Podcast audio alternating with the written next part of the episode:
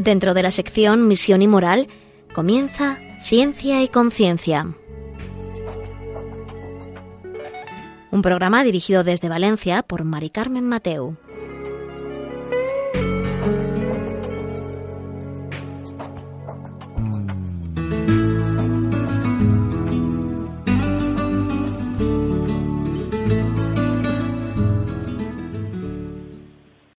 Buenas tardes, queridos oyentes. Un miércoles más aquí estamos en Ciencia y Conciencia, un programa que hacemos desde el Observatorio de Bioética de la Universidad Católica de Valencia.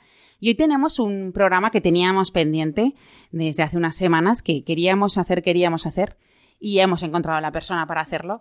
Y mm, este programa eh, va a ser sobre la revocación, por así decirlo, de la sentencia Roe contra Wade, de 1973, que fue el caso que convirtió el aborto en un derecho en Estados Unidos.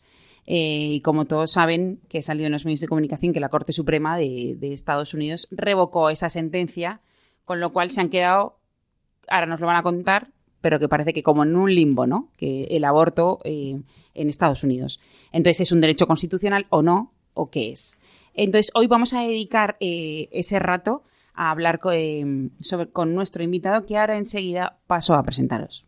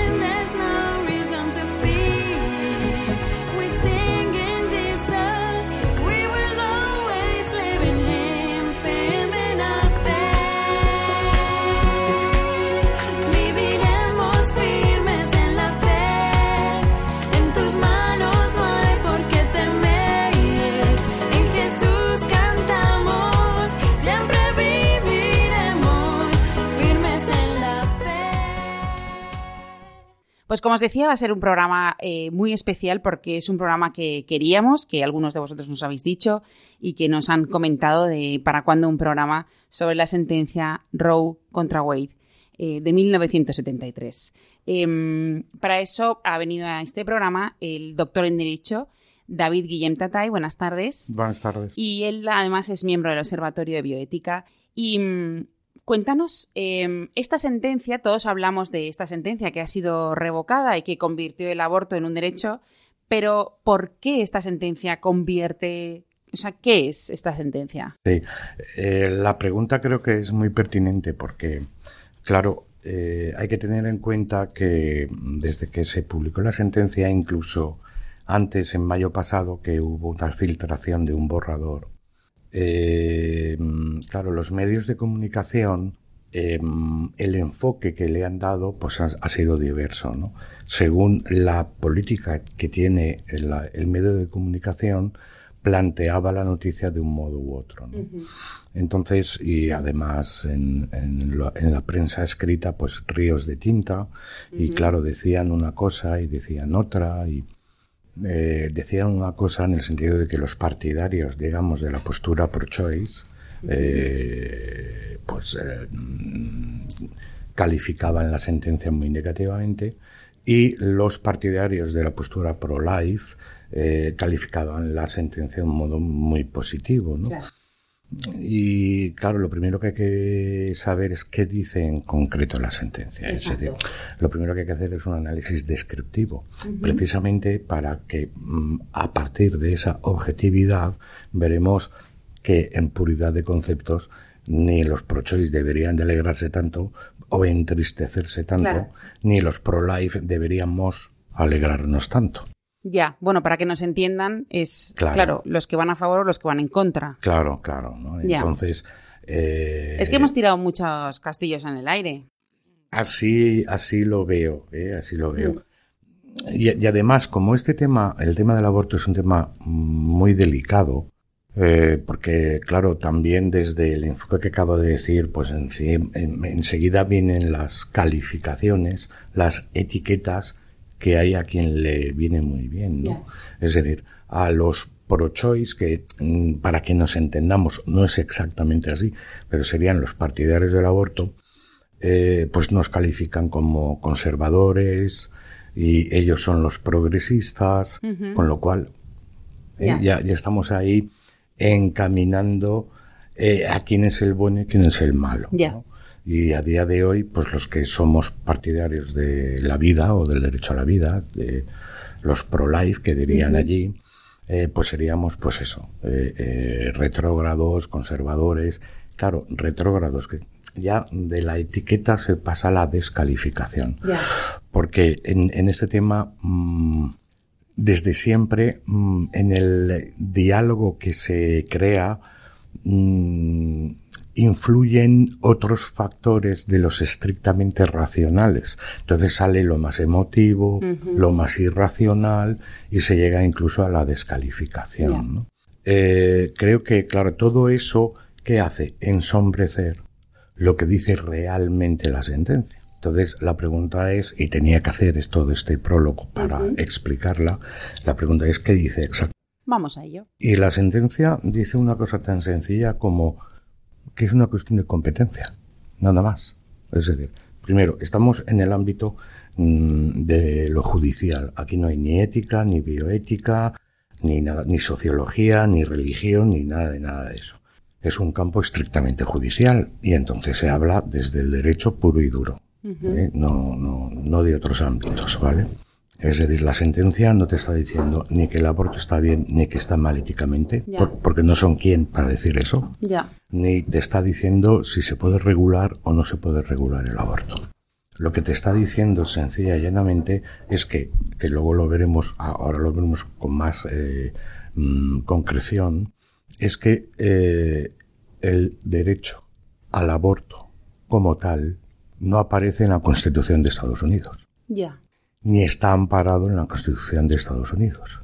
Ni es un derecho que se pueda desprender de, ya veremos qué dice, la enmienda de, 14 mm, de la Constitución de Estados Unidos. Por lo tanto, sencilla y llanamente, no es un derecho constitucional y aquí se ha acabado lo que se tenía que decir, porque es el, el, la, la, la, la Corte Suprema de Estados Unidos para que nos entendamos, sería una especie de Tribunal Supremo, Tribunal Constitucional. Si no es un derecho constitucional, ya no es nuestra competencia hablar nada más de eso. Claro, pero eso no significa que el aborto haya terminado. Eso significa pues que el aborto se tiene que poner en otro sitio. Claro. Eh, o legislar. exacto. En otro sitio. Eh, por ahí va. Por ahí va, porque claro, luego lo veremos, ahora lo veremos, cuando hablemos de los fundamentos, lo veremos más claramente. Porque claro, la, la, el, un tribunal, es que, a mí personalmente es que me parece que tiene bastante razón. Quiero decir, un tribunal interpreta la ley, no legisla. Ya. Entonces, ¿qué ocurre? Ya no es de, nuestra competencia porque no es un derecho constitucional. Entonces, devolvemos la, la, la, la competencia a quien, a quien le corresponde, que son eh, los estados concretos de Estados Unidos, es decir, los legisladores. Por ejemplo, ahora que lo estás comentando, sí que me, me salta el... ¿Y entonces qué pasa? Porque hemos estado muchos años basando eh, el aborto legal en una sentencia que un tribunal ha dicho a toro pasado si no soy competente. Entonces, claro, ese es el quid. Claro. Ese es el quid de la cuestión. Claro. Claro. Entonces, Vale, nos quedamos en qué, es decir, en qué dice la sentencia. Vale. ¿Eh? La sentencia, por resumir, dice, esto no es de nuestra competencia, ya se las apañarán y, se lo devolvemos a los legisladores, es decir, a los representantes de los pueblos de cada estado. Hay que tener en cuenta que eh, estamos hablando de un estado federal. Claro, no es como España. Claro, desde nuestro estado autonómico esto es impensable. Claro. ¿Vale? Pero allí sí, porque cada estado tiene unas competencias mucho mayores que en nuestro caso. Son pequeños países. encima, eh, eh, ¿en qué quedamos? ¿no? Ya. Pero es que hay que tener que es un Estado federal. ¿no? Entonces, eh, claro, allí que se dirimió, pues se dirime, si no es un derecho constitucional, ¿qué hacemos con la sentencia Roe contra Wade y con otra sentencia que era Planet Parenthood contra Casey, Ah, que fue posterior? Entonces, ahora lo que vamos a intentar es explicar esto.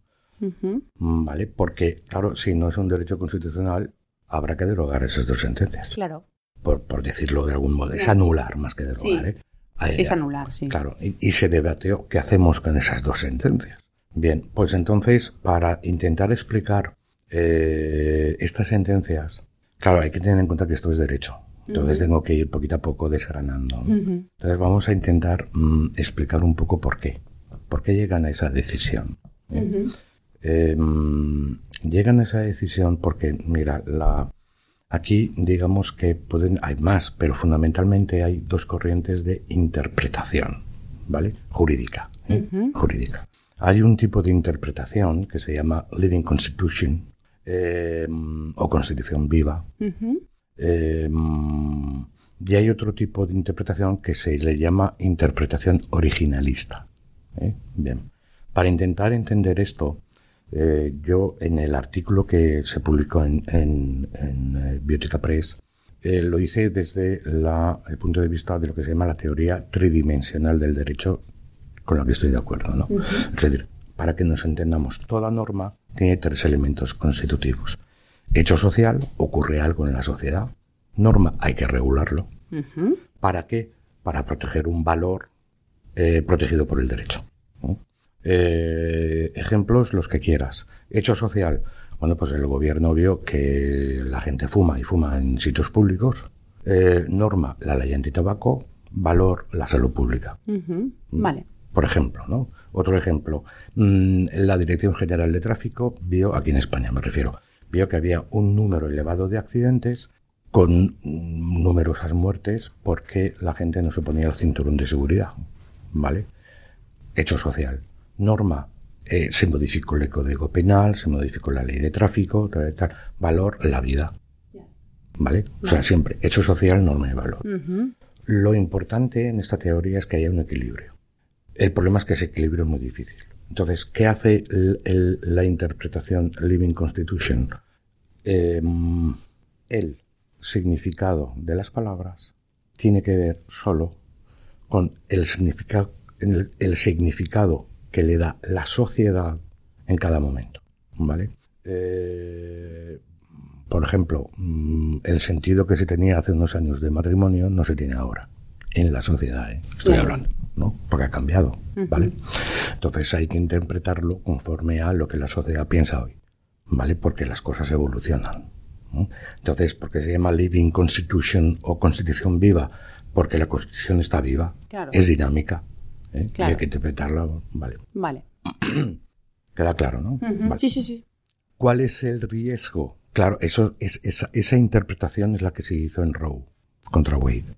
Eh, hay que tener en cuenta que esa sentencia sale años 60-70, mm, todo el tema de la libertad sexual de aquella época, es decir, hay que tener en cuenta ese contexto en esa sentencia para entender lo que dijo, ¿no? ¿Qué dice, ¿Cuál es el riesgo?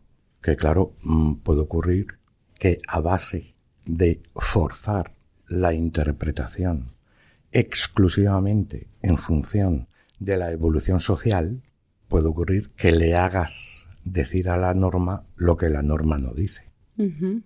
Ya. La cambias tanto que, oye, esta- esto no es una interpretación. Tú lo que estás haciendo es legislar.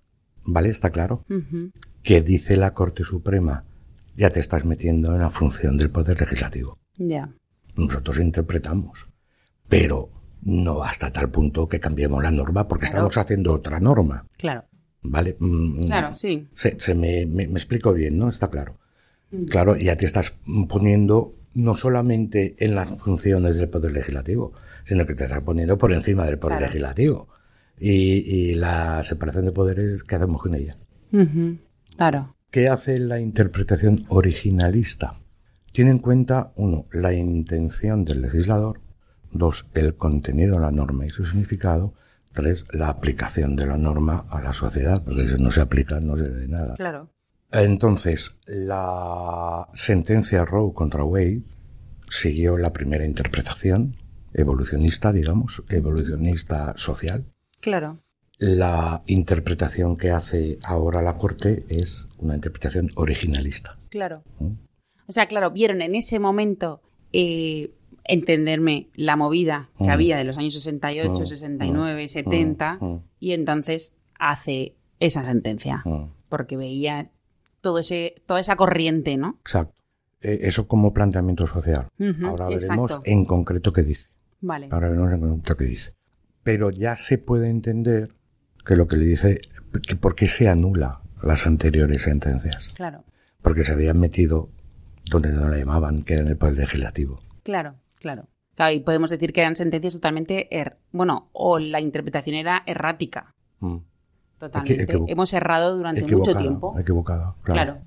Claro, pues mira, llegados a este, a este punto, te, quiero hacer varias preguntas más mm. para ir evolucionando con, con este tema y escuchamos un poco de música y enseguida estamos con vosotros.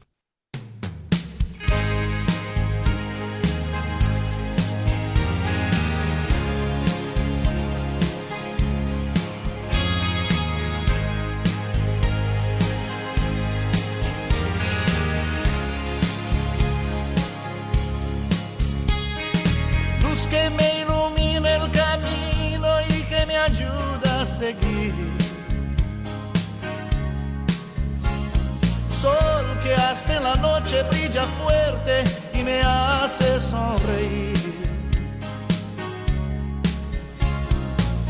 Fuente de amor y claridad es tu mirada de luz. Esa luz solo puede ser Jesús. Esa luz rayo duradero que orienta el navegante perdido. Fuerza de los pobres y afligidos, paz de los arrepentidos. Brillo en las estrellas y universo de bondad Esa luz claro que es Jesús. Esa luz.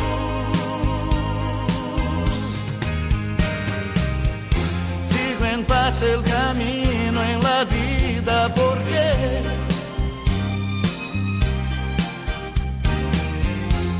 eres tú la verdad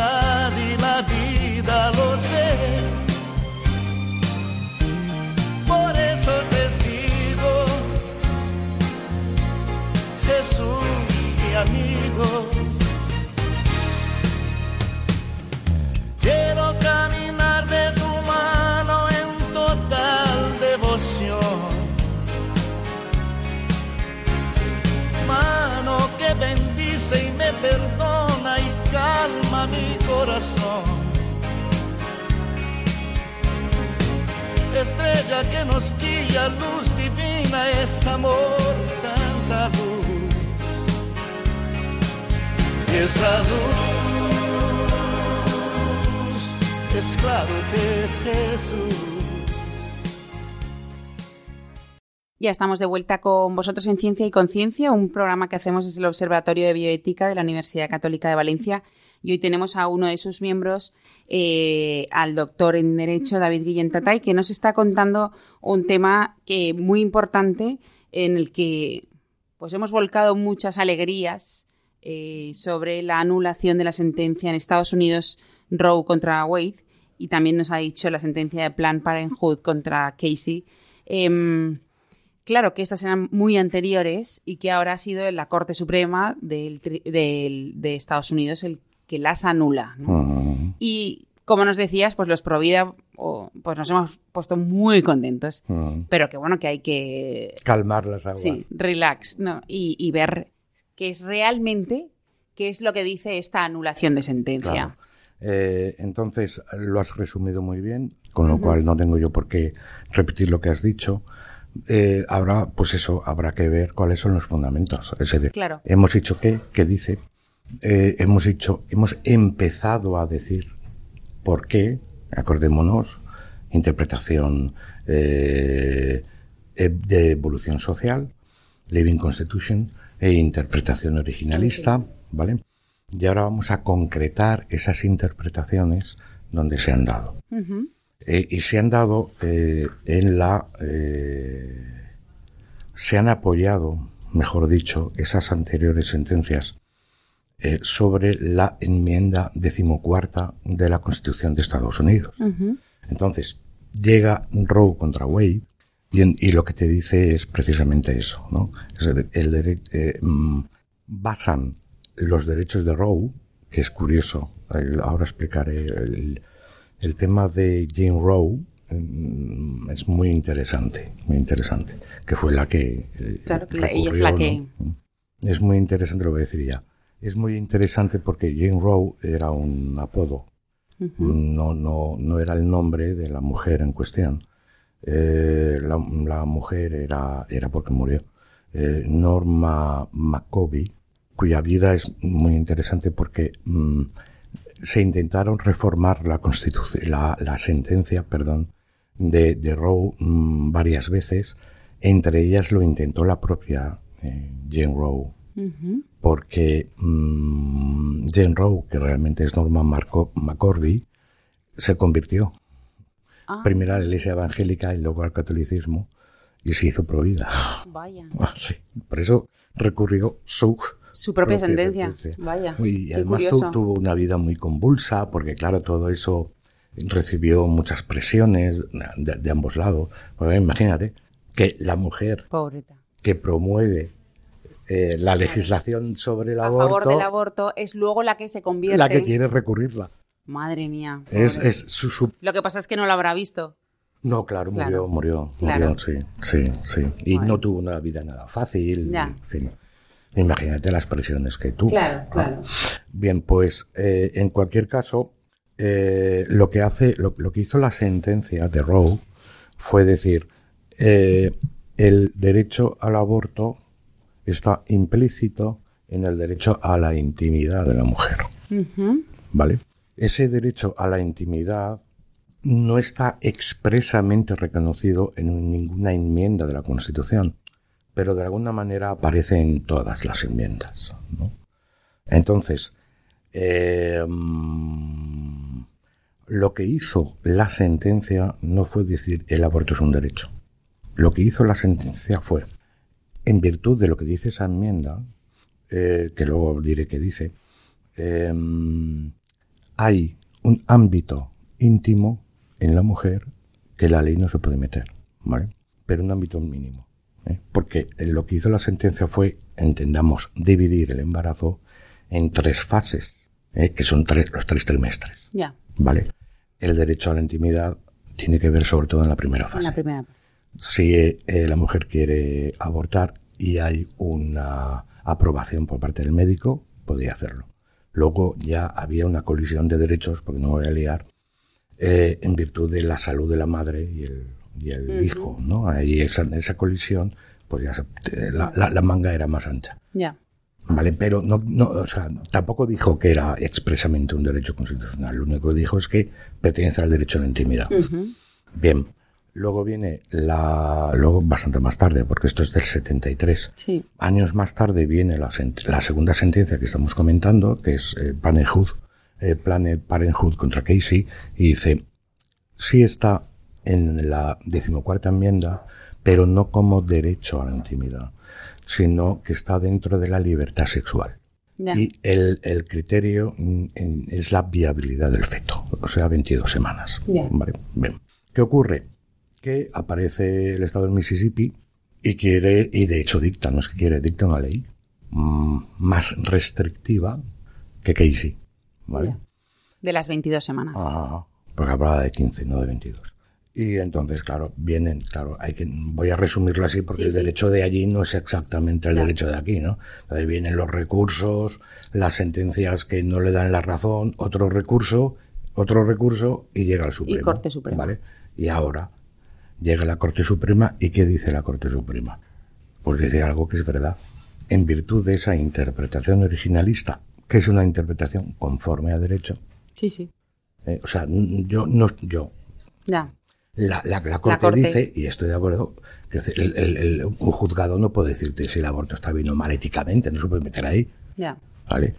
Todo esto que se ha comentado de, claro, porque Donald Trump eh, mm, eh, nombró a jueces adrede, ya estamos con, ah, entonces son conservadores, Ya, sí. bla, bla, bla, bla, todas estas cosas que dicen. Mira, mm, cada juez tiene sus ideas, sean unas u otras, pero son profesionales. Y como son profesionales, lo que hacen es actuar conforme a derecho. Tengan las ideas que tengan. Ya. ¿vale? Mm, porque por la misma razón, si hay, siguiendo su misma línea de reflexión, si hay leyes, si hay jueces progresistas, su ideología también influye en sus decisiones. Claro.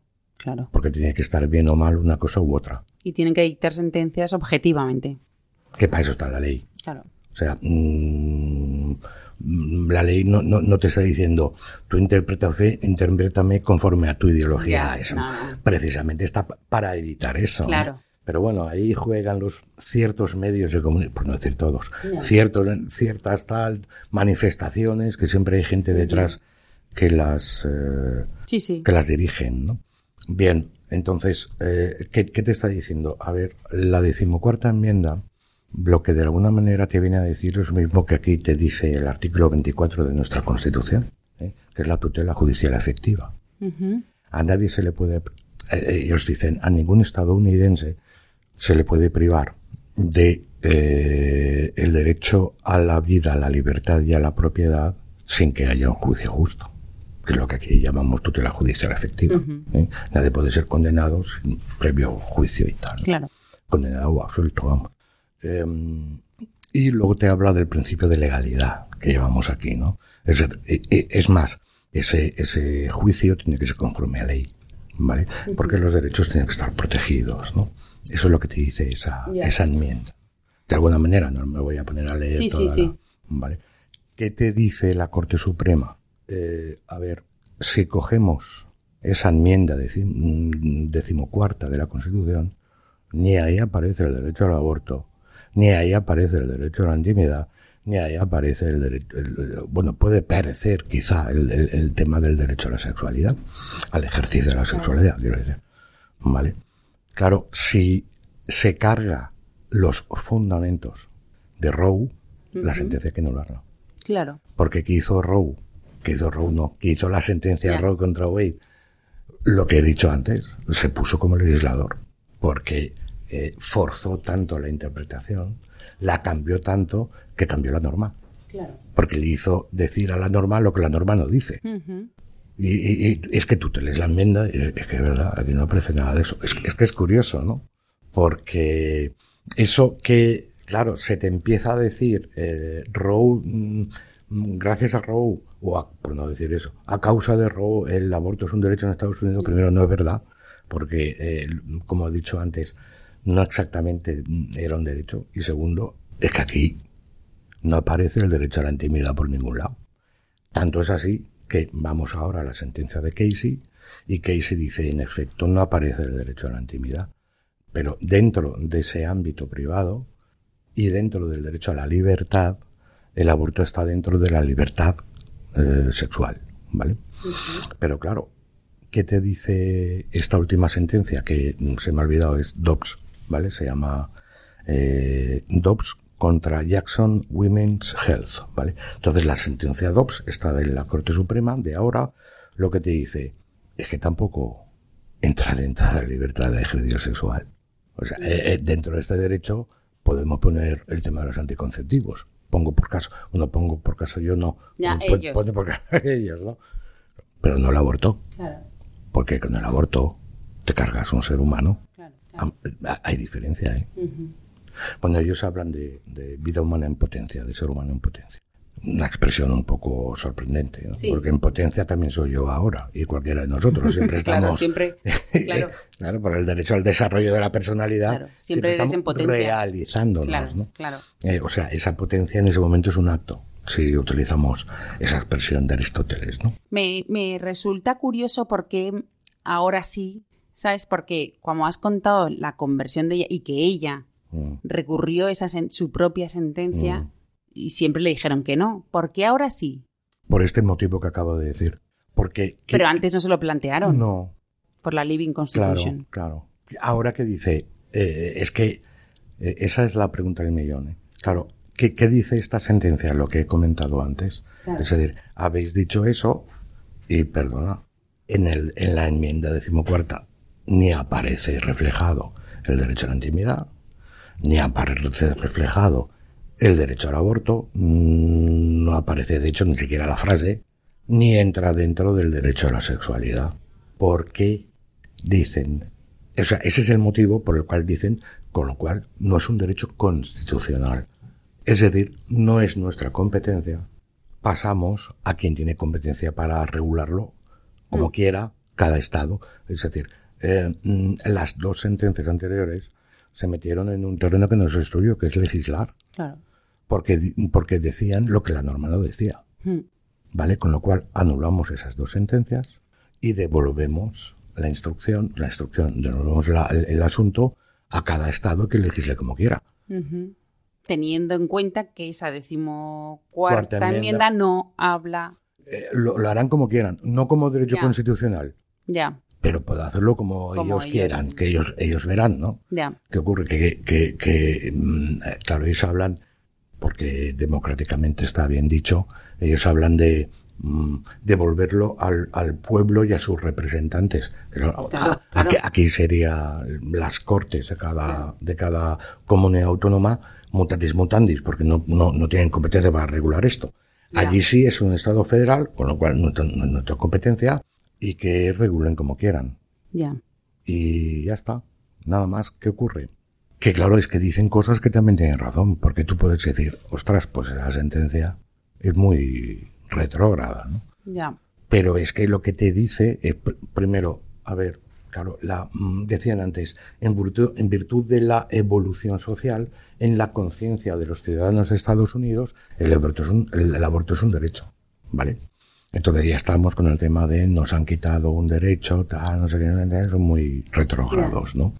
Pero es que lo que te dice es que es, con todos los respetos, es que creo que tienes razón. Ya. Y lo digo como jurista, ¿no? Ya. Eh, mm, es que mm, ves la sociedad de Estados Unidos y está muy polarizada. Ujú. No todo el mundo en Estados Unidos piensa que el derecho es un aborto. Claro. Perdón, que el, Que el aborto, aborto es un derecho. Y es verdad. Y hemos visto con la tele manifestaciones en contra de la sentencia, pero hemos visto manifestaciones a favor A de la sentencia. Sí, sí, sí. Es decir, que no está tan clara esa unanimidad. Claro. Entonces, eh, eh, y, y de hecho, a lo largo de la historia del de, eh, el derecho del- de Estados Unidos, hasta Roe nunca fue un derecho. Ya. Con lo cual, quiero decir, también ha- hacen un análisis jurídico-social. Ya. Eh, no, no, no es que no, no, no, no ven lo que ocurre en la sociedad. Lo que ven es que mm, eso de que el aborto es un derecho, Ya. a lo mejor en la sociedad no está tan claro. No está tan claro, claro. Eh, porque hay cada vez más personas que no opinan así. Entonces, uno, no es un derecho constitucional porque no está reconocido en la Constitución de Estados Unidos. Dos, nuestra competencia aquí ya se ha acabado. Tres, estas son las razones por las cuales eh, no es un derecho constitucional. No lo decimos porque sí. Cuatro, esto es conforme a derecho. ¿eh? No es una cuestión ética. Ni... Entonces, devolvemos a que tiene competencia para regularlo Y ya está. y ya está. Entonces, eh, en el fondo, en el fondo, en el fondo, ni da la razón a los pro vida ni da la razón a los pro choice, porque probablemente no sea su función. Tiene que dar la razón al derecho. Pero te da una oportunidad. Hombre, claro. Una nueva oportunidad de hacer buenas legislaciones. Y bueno, y si, tenemos- si hay claro. suerte, pues eh, algunos negarán y otros Ya, ya está y otros claro. legislarán a favor. hay- hay- sí, sí, ya está pero bueno, por lo menos hay una oportunidad. Pero Hombre, yo creo que, yo creo, pr- primero, ojo, eh, yo creo que es una sentencia conforme a derecho. ujú. Segundo, hombre, yo estoy muy contento. ya, ya, claro, claro, claro. Las Pero cosas hay que como decirlo, sean, claro, yo estoy muy contento. claro, Totalmente contento, no, pero, Pero bueno. hay un cambio a mejor, claro, claro. desde mi punto de vista.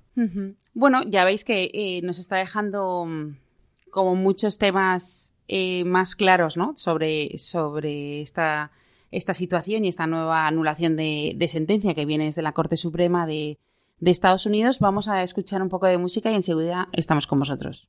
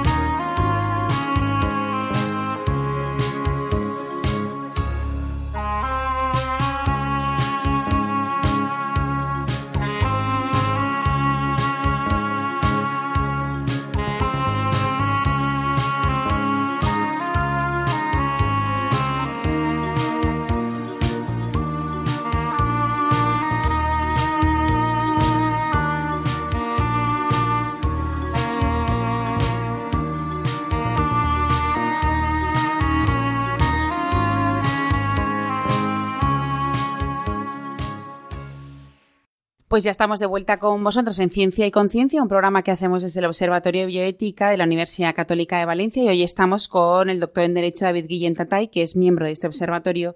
Y hemos, o nos ha, mejor dicho, nos ha desgranado eh, un poco la anulación de la sentencia de Roe contra Wade, de Plan Parenthood contra Carrie, eh, Casey, perdón, contra Casey. Em, bueno, hemos visto que es un problema jurídico, es una cuestión de que bueno, anula estas sentencias y dice que cada uno legisle a su, voluntad. Bueno, eh, según el legislador de cada estado, porque es un estado federal Estados Unidos. Y no es lo mismo que aquí en España, claro. Pero, ¿y la comunidad europea?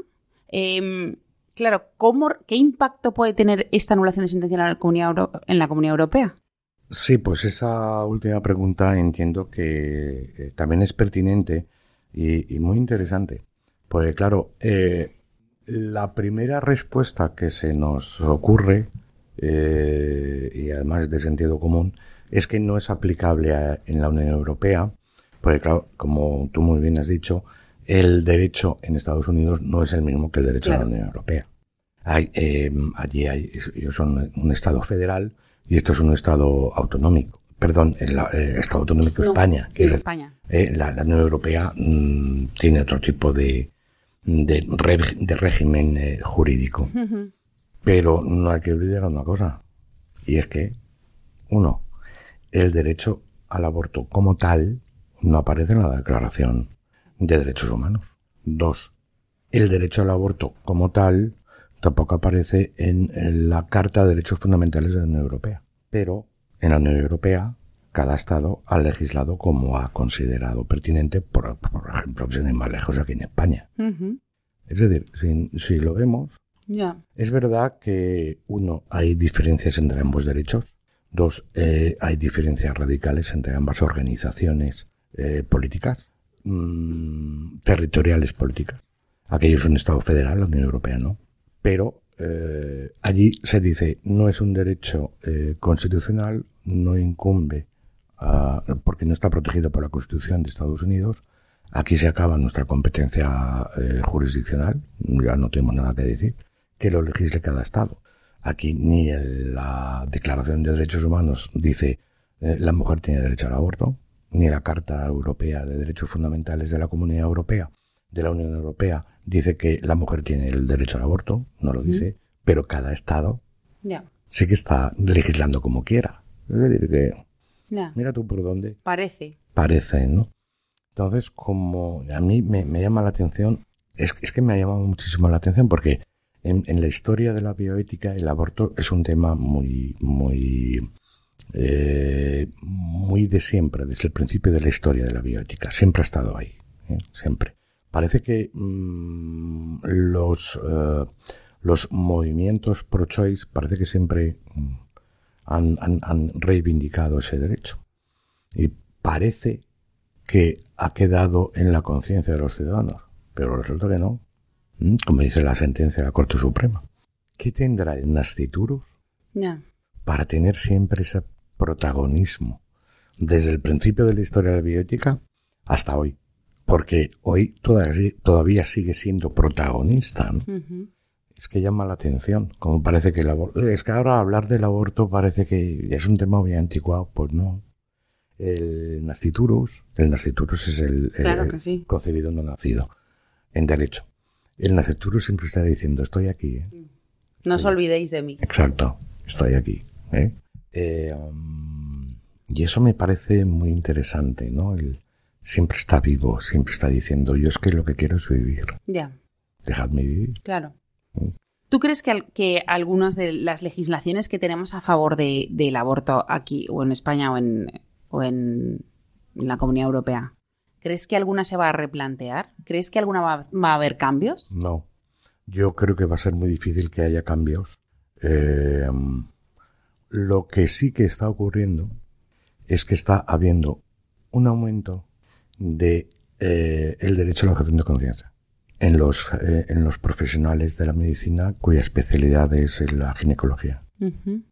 Está habiendo un aumento eh, y entre otros profesionales sanitarios. Eso sí que está ocurriendo. Que haya un cambio en la... Es que... mm, ¿Por qué digo que es difícil? Porque, como decía con acierto, eh, Andrés Ollero, Ujú. que es un jurista español de, de- de primer orden, eh, que yo aconsejo mucho sus libros, porque, claro, son muy de bioderecho y muy de derecho, pero, pero, mm, yo no digo que sea un argumento de autoridad, porque no existe, pero mm, sí explica las cosas muy bien, es muy interesante. Claro, lo que dice es que detrás de una biolegislación siempre hay una biopolítica. Claro, los intereses políticos hacen que mm, las cosas sean más complicadas de, de, Claro. De mm, modificar una ley, digamos, mm, a favor de tal postura o a favor de tal otra, porque, bueno, los intereses políticos no siempre están claros, siempre hay, hay, hay tal, ¿no? Entonces va a ser complicado que haya Claro, y una reforma en ese este sentido. tema es muy, mm, o sea, es muy emotivo, como te has dicho antes, y es muy de etiquetas. Claro. Entonces, claro, cualquiera que quiera dar ese paso tiene que estar Mm, de ac- no de acuerdo, pero sí saber Muy- muy todo lo que le va a caer cla- eh, ahí está el punto. y si es capaz de aguantar esa presión. Claro. En pocas palabras y resumiendo con lo que el resumen tiene de injusto, que Ya. es la pregunta que se hace el político, a ver, ¿cuántos votos voy a perder? Claro, Y así es de... ya. Pero bueno, es político y... Bueno, alguien habrá de una forma generosa que diga, yo lo hago, pero me tendré que ir lo para que llegue el siguiente. Claro. ¿sabes? Pero esa generosidad, en algún momento alguien surgirá que tenga esa generosidad personal. La- lo que le ocurre a Gallardón, claro. Eso, eso te lo digo. Ni más ni menos. Diga, yo, yo lo voy a hacer, pero me lo voy. hizo, hizo, bajo mi punto de vista, muy buena ley, como siempre. Eh, ni totalmente ah, estarán contentos unos, ni totalmente estarán contentos otros. Pero bajo mi punto de vista era una buena proposición de ley, pero, Pero ya no. políticamente No, tal, y dijeron tú fuera. Claro. Y luego tampoco salió, ¿no? Porque al No, final. no, no salió. claro. Luego hicieron esa reformita Claro, del y- consentimiento de los padres, Eso es. que la acaban de reformar. O sea, que tampoco es algo que. Mm. Por eso que en algún momento alguien. Te, te- te voy a decir más. La intención está de, en este caso, el grupo eh, eh, de Unidas Podemos, la pre- que, que está en el gobierno, no por el hecho de que sea esa pretensión de esa reforma tan radical que quieren hacer del aborto, es precisamente, estamos hablando ahora del caso de España, Sí, ¿eh? sí. Eh, es precisamente por ese aumento del derecho a la objeción de conciencia. Mm. Que es que además no habría ningún problema, porque se puede ejercer por parte de quien no tenga ese derecho. Pero entre que hay un aumento en el derecho de objeción de conciencia, bastante justificado, ¿eh? no es una cosa por... eh, que ahora lo explico. Y la sentencia que ha salido, han dicho, uy, a ver si aquí le han visto las orejas al lobo, entre Ah. comillas, y han dicho, vamos a pegar aquí una reforma mucho más rigurosa, Para que si la cortan nos quedemos igual. por ahí van los tiros. Vaya, nos estás abriendo los Y La ojos. política es un poco más complicada. Claro. Siempre hay cosas detrás. Esto es una reflexión personal, ¿eh? Sí. Ojo, ¿eh? Esto Pero ya- bueno, que- Ya se escapa de lo jurídico. Nos ayudes a reflexionarlo nosotros Bueno, porque a lo mejor no lo habíamos pensado. Qué casualidad que ahora aparezca esta reforma. Claro, obede- obedece a esas dos causas. Claro, ¿por qué ha habido un aumento del, del derecho a la objeción de conciencia? Claro, ten en cuenta que ese profesional de la salud está viendo cómo ese ser humano eh, se empieza a latir el corazón, empieza a aparecer otros eh, eh, órganos, eh, tal.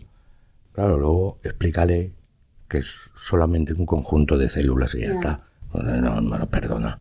Esto es un ser humano. Porque es que le estoy escuchando cómo respira, cómo late, en su corazón, cómo tal. No me vengas ahora con historias. Ya. Ese es un motivo. Claro, el otro motivo es que hacer una operación de aborto muy agradable no es. Ya. Entonces, une, por decirlo fino y educado, eh, claro, une las dos cosas. Entonces, ¿qué ocurre? Que hay, ahora, claro, empiezas así y luego me dices, no es que quiero abortar. Una vez te lo paso, dos, Ya. sería la tercera, no, porque es que le estoy oyendo, es que le estoy oyendo, lo estoy viendo, le estoy viendo cómo se mueve, le estoy Ya. viendo cómo. Ya. Quiero decir, es que, eh, vamos a ver, no, no, Y, y estas objeciones de conciencia, nos quedan muy pocos minutos, pero em, estas objeciones de conciencia, que de las creencias que van en aumento, son objeciones que han nacido, bueno, que han nacido, me refiero, que es de ahora de personal sanitario que se apunta en la lista de objetor de conciencia. Ahí todavía no está claro. Vale. Eh, porque mm, que, que- que yo sepa, porque me- mm, creo que mm, es algo que se quiere que ocurra, pero todavía no, Vale. no ha salido la ley. La reforma de la ley. Que yo, que yo sepa. Eh, igual sí, ¿eh? Igual sí. ¿eh? Mm, claro, lo que pretenden es hacer una lista de objetores, pero es que eso no tiene sentido. Primero, mm, que las listas Ya. ya el tema de listas en general Mm, muy agradable no aparece porque me está señalando, claro. ¿vale? Y si es de conciencia, mi conciencia es mía. Claro. ¿Vale? Y es algo íntimo. no, claro, y ahí no se me, ahí sí que es íntimo y tal, y reconocido en el, en el artículo 16.1 de la Constitución y hay un montón de sentencias en nuestra jurisprudencia. La conciencia es mía, con lo cual no me hagas a mí. Claro. mm, salir- tengo por qué decirle a nadie luz, nada. Claro. Simplemente que sepas que yo eso no lo voy a hacer. Entonces, si no hay ningún personal sanitario, primero hay convenios con eh, clínicas privadas. Ya. Con lo cual es que no hay ningún problema. Ya. Y segundo, pon a otro. Ya. Pero eso es tu problema como gestor de la, del hospital. A mí no me metas en este lío. Claro. Eh, Yo, yo personalmente opino que no debería haber ni listas ni de unos ni de otros. Eh, y si hay listas, que sean eh, las que no tienen, los que no tienen, Los que no tienen problemas. objeción de, claro. Pero no me metas a mí en este embolado, porque Claro. es que me, a ver, que es una cuestión íntima de mi conciencia y, y ya está, y punto. está. ¿no? Y tienes que respetarla. pero- Claro. Claro. Pues muchísimas gracias, David Guillem Tatay. Au, Eh, Encantado. em, por haber estado con nosotros y habernos contado esta, esta anulación de sentencia, que la, verdad es que a mí me, abres, me has abierto un punto de reflexión, en, en realidad dos, Mm, ¿vale? Uno, de no tirar cohetes demasiado rápido y sí que bajar al, al mundo real y, y ver que es una buena noticia, mm, pero ahora hay que ver paso a paso Claro. y qué es lo que va haciendo cada estado y, mm. y sobre todo si podemos aportar algo para que pues la legislación sea más prohibida que de la otra forma, ¿no? Claro. mm, Y la segunda reflexión es eh, la reflexión que le has hecho del caso español, mm. Eh, porque ahora se tiene prisa en poner eh, más facilidades al aborto, ¿no? Y es por el aumento de los objetores de conciencia. Mm. Entonces, vamos bien, entonces. O sea, estamos muy bien. Eh, hay que seguir, claro, evidentemente no hay que decir que bien lo hemos hecho y ya nos quedamos aquí, sino que si hay más o- objetores de conciencia es porque algo eh, en las conciencias está quedando. Mm. Entonces, me parece que el movimiento Pro Vida tiene que estar muy contento y que todos nosotros también. Porque, bueno, eh, cada uno que ponga su granito de arena en, en su pequeña Claro. esfera. Nada más. O sea, tampoco. Sí, porque eh, ten en cuenta que el observatorio, digamos que no es, no somos anti-aborto, Ya. ¿eh? porque eso no es científico. Claro. Lo que somos es que estamos a favor de la vida.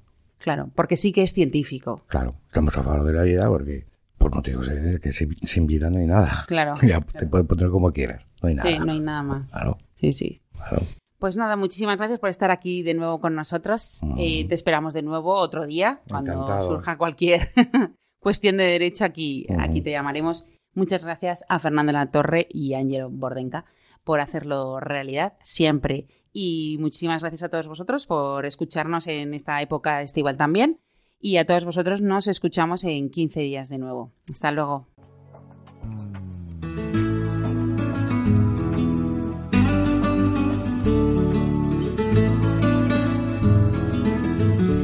Finaliza así en Radio María Ciencia y Conciencia, un programa dirigido desde Valencia por Mari Carmen Mateu.